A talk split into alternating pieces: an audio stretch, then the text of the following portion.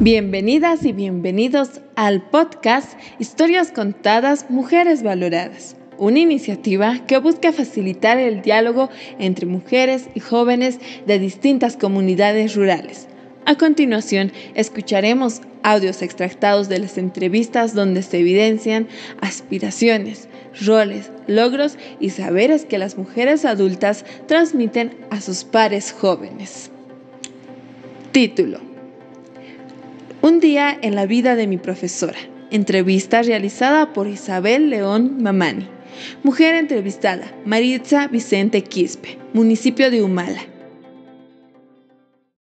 Yo me llamo Maritza Vicente Quispe, tengo 35 años. ¿Cuál es la actividad que realizas? Yo soy maestra. ¿Cuánto tiempo realizas esta actividad?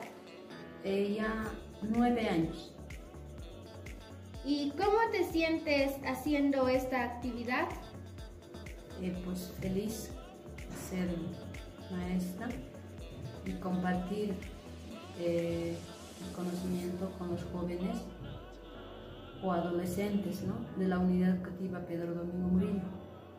Pero eh, quisiera resaltar de que estas últimas gestiones y especialmente con esta pandemia se ha visto de que los jóvenes de hoy en día van utilizando ya la tecnología, pero eh, más se van lo que es a los juegos, ¿no? Y eso yo creo que no es tan correcto que vayan eh, en los juegos, sino que deberían utilizar de una manera correcta para realizar eh, como una investigación quisieras hacer con los dispositivos móviles o de alguna manera siempre tratar de hacer lo que es lo mejor no más irnos a los juegos. ¿Qué mensaje le das a mujeres y jóvenes? Eh, a las mujeres eh, yo les digo de que, eh, que podamos ser,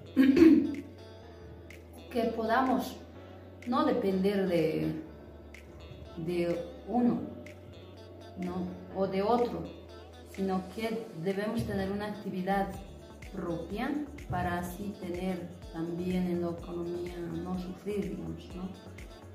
O si tenemos una profesión, pues llevar adelante esta profesión con dignidad y, y que siempre algunas mujeres, digamos, si no tienen una profesión, que ellos vayan traten de siempre superarse y así sucesivamente todas las mujeres eh, vayamos adelante. Y a los jóvenes, mujeres jóvenes por ejemplo, o adolescentes que aún están, puedan ellos eh, estudiar y no quedarse como sus mamás o en otros. Y seguir adelante para que seamos eh, para que haya equidad y no haya discriminación.